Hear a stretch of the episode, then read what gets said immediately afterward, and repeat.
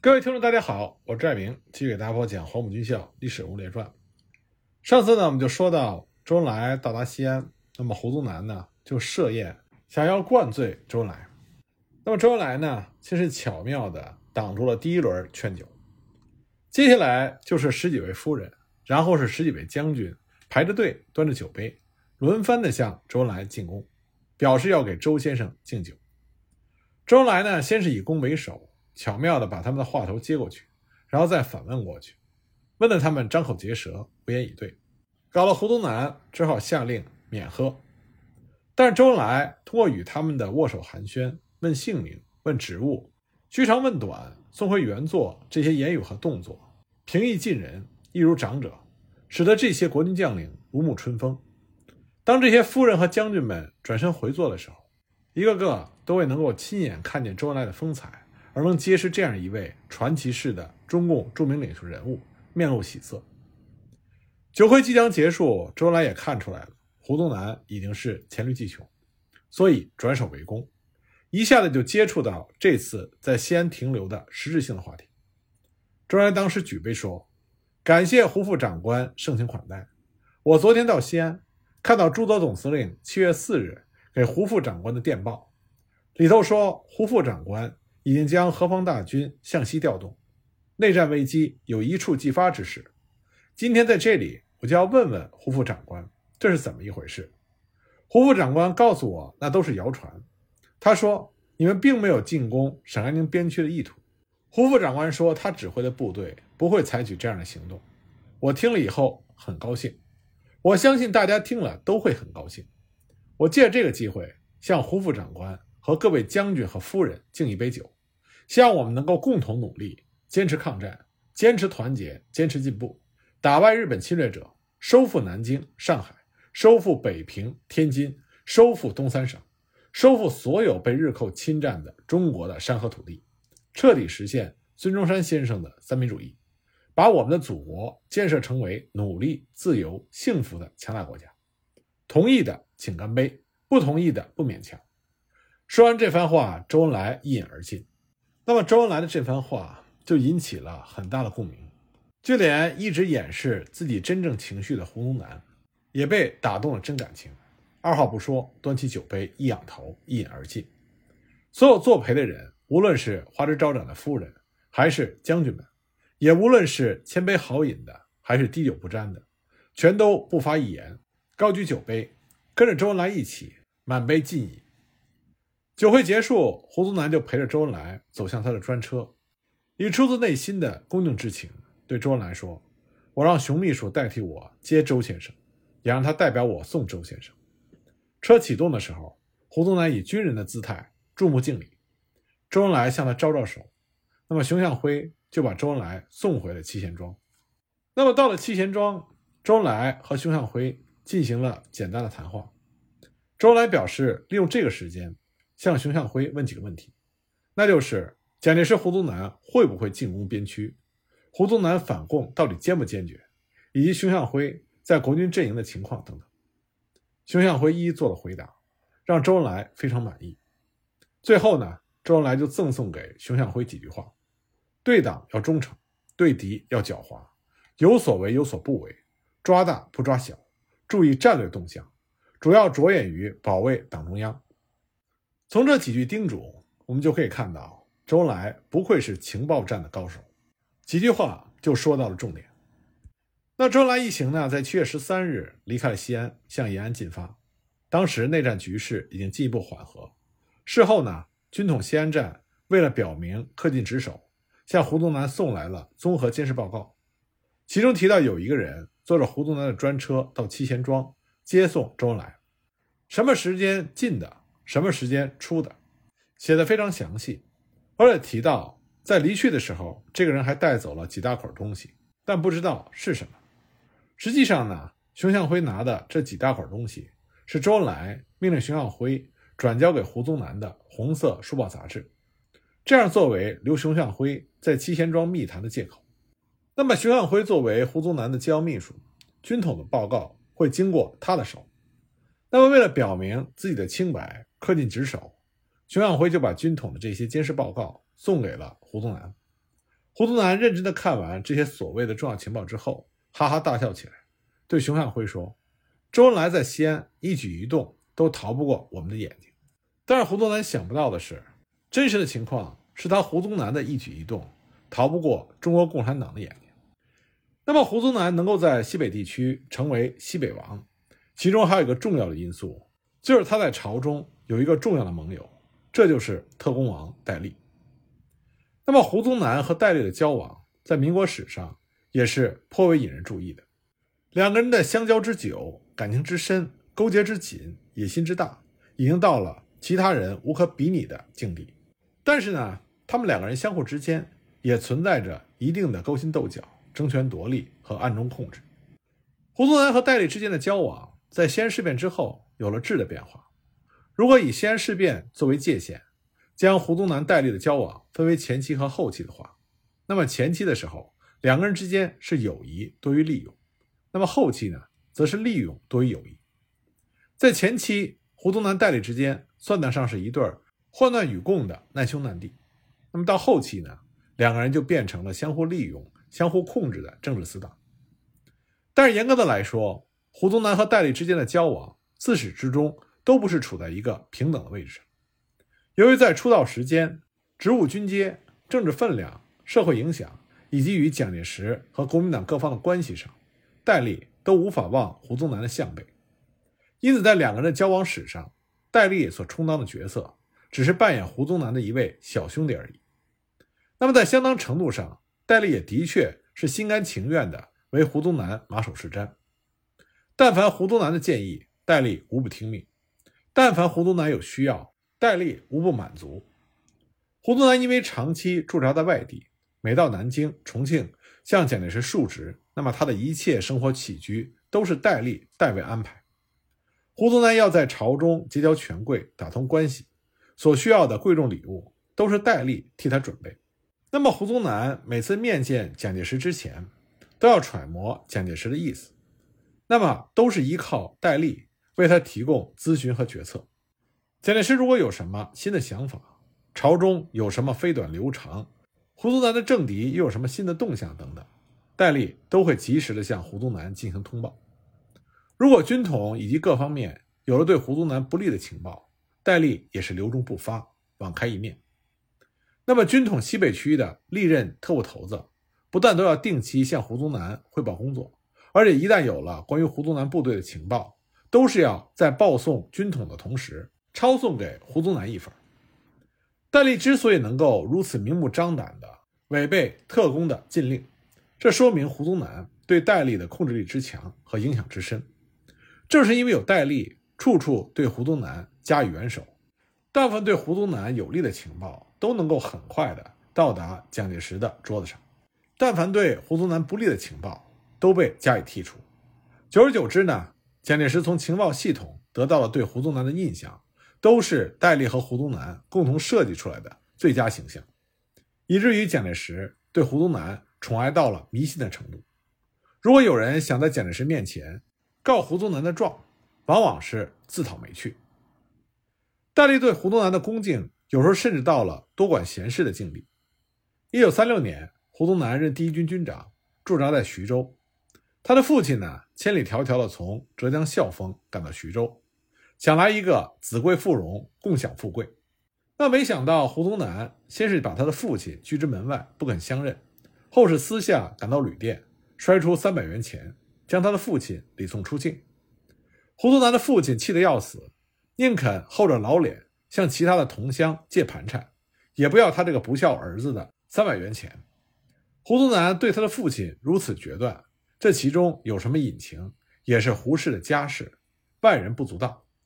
但是戴笠呢，出于关心胡宗南，他认为老吾老以及人之老，幼吾幼以及人之幼，所以呢，对胡宗南的举动不以为然。他也担心胡宗南因为不孝而声名远扬，对他的政治清誉大为不利。容易被他的对手抓住把柄，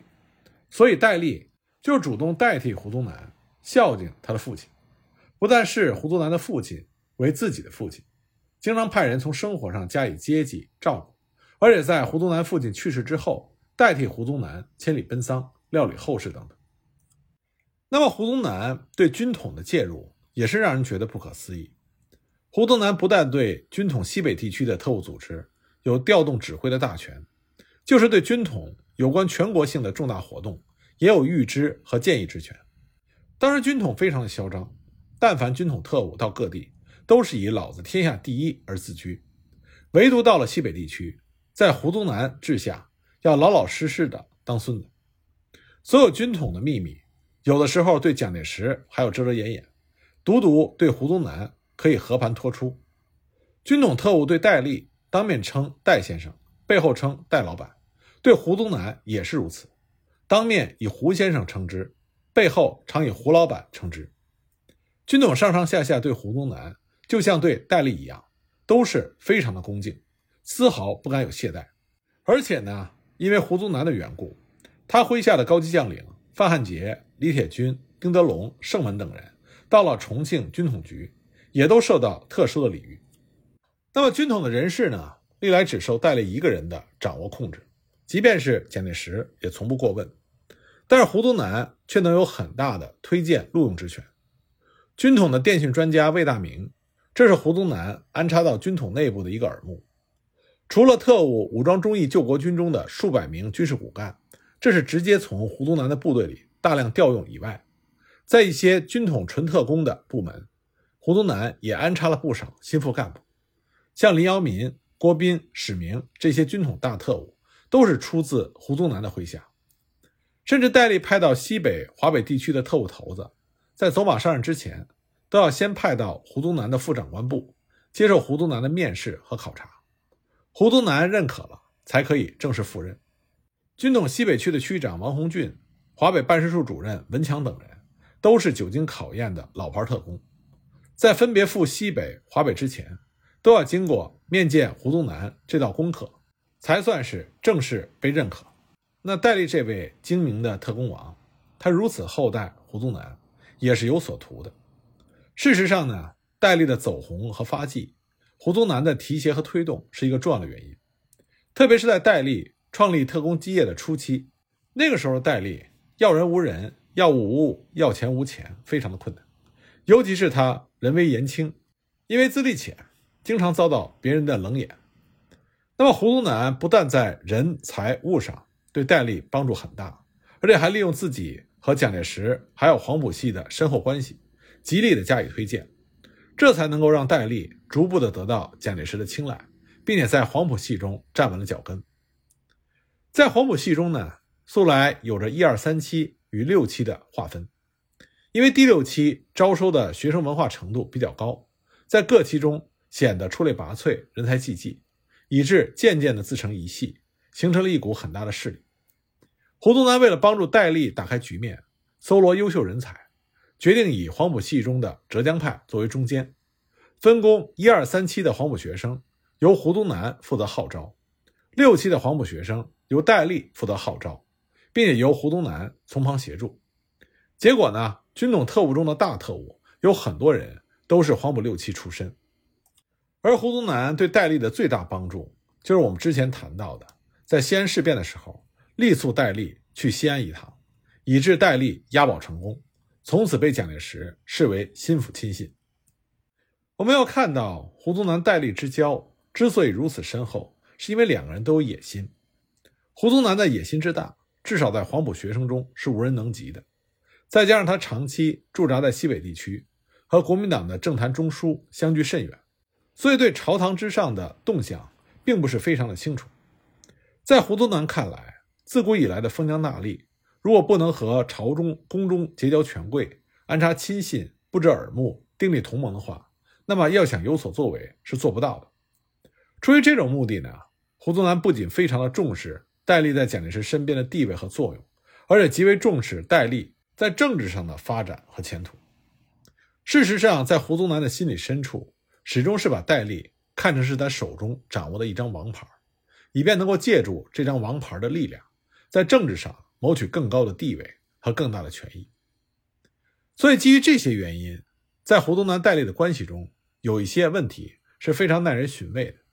比如说，胡宗南介入军统颇深，但是戴笠却难以介入胡宗南部队的势力范围。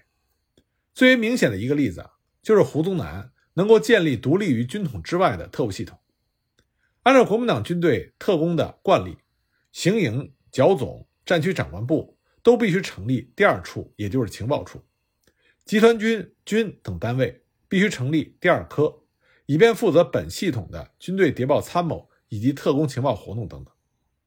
那么，这个处科的人事和业务都必须交给军统全权负责，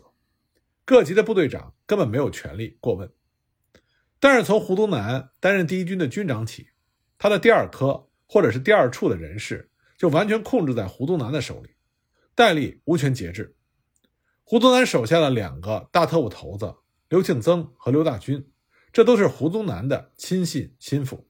平时的行动固然也要和军统进行协调。但是这两个人首先是听命于胡宗南，而不是听命于戴笠。军统有很多大特务对此事深为不满，认为胡宗南在特工方面自成一系，这和军统体制不合，而且很明显这是不信任军统。但是戴笠不但不向胡宗南据理力争，竟然还要从军统中抽调先进的无线电台和技术人员，来不断的改进胡宗南部特工组织的装备。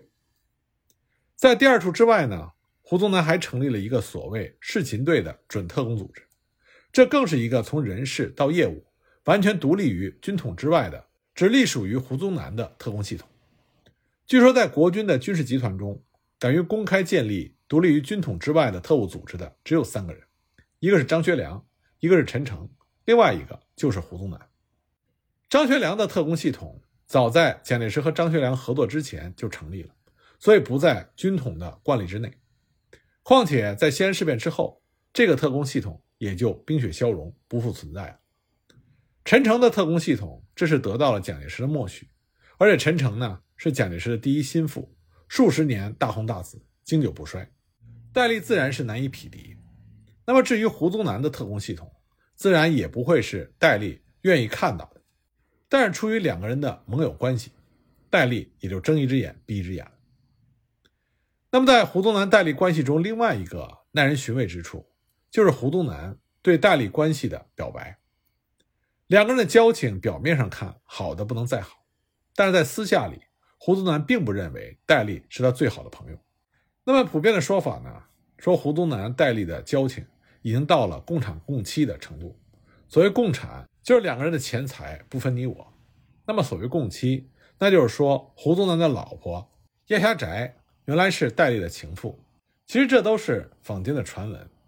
就胡宗南、戴笠平时无心不交、无话不谈的情况来看，说他们两个人是最好的朋友，这是很多人都同意的。戴笠呢，也自称胡宗南是他的第一挚友，但是胡宗南并不这么认为。对于这个秘密，胡宗南曾经向唐纵泄露过天机。一九四四年七月十四日，胡宗南和唐纵在重庆约谈黄埔系。应该如何进一步组织起来的问题。当时胡宗南因为行色匆匆，急于离开重庆返回西安，不便和唐纵进一步的深谈。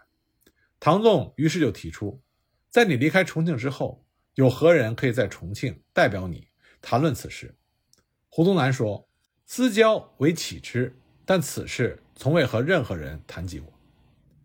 唐纵作为军统的人，他当然知道胡宗南和戴笠相知相交非常深。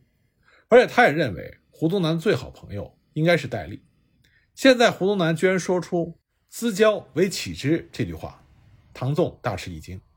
这真的是他从未想到的。启之是袁守谦的字，袁守谦呢也是黄埔一期，湖南长沙人，长期出任国军政训系统的领导。从工作关系上来说，胡宗南和袁守谦并没有直接的渊源，但是胡宗南居然说袁守谦。是他的第一私交，这也说明在胡宗南的心里，戴笠并不是平辈相交的好友。那么到了抗战胜利之后，蒋介石为了抑制戴笠的权势，以防尾大不掉，曾经成立了一个五人小组，对戴笠进行监视。胡宗南居然是这个小组的成员。那么从另外一个方面来说呢，戴笠之所以不能成为胡宗南的第一私交，这也可以看出戴笠的野心和蒋介石的猜忌之处。为了洁身自好，或者是图存自保，胡宗南在和戴笠交往的过程中是有意识的抽身退步，以免遭到蒋介石的猜忌。胡宗南的这种忧虑和担心并不是没有依据的。实际上，戴笠的野心也很大，而且他的野心并不在胡宗南之下。胡宗南野心勃勃，显得狂妄自大、不可一世；那么戴笠的野心勃勃，则更显得深机缜密、深谋远虑。从抗战中期开始呢，戴笠就开始不再安心于只当一个军统的特务头子，而是在暗中积极地谋取更高的权位，向他扩大特务武装、忠义救国军的力量，以便掌握更加雄厚的军事实力。他以中美合作所自重，谋求美国海军的支持，想要取得中国海军总司令一职。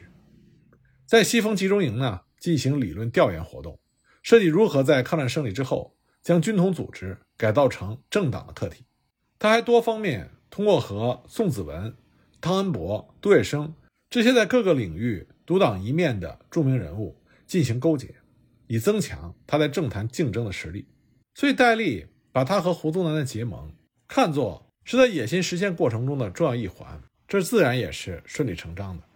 不过戴笠呢，把他的野心隐藏得很好，所以无论是蒋介石还是胡宗南，对戴笠的野心也只是隐隐约约、雾里看花。这恰恰说明了戴笠的高明之处。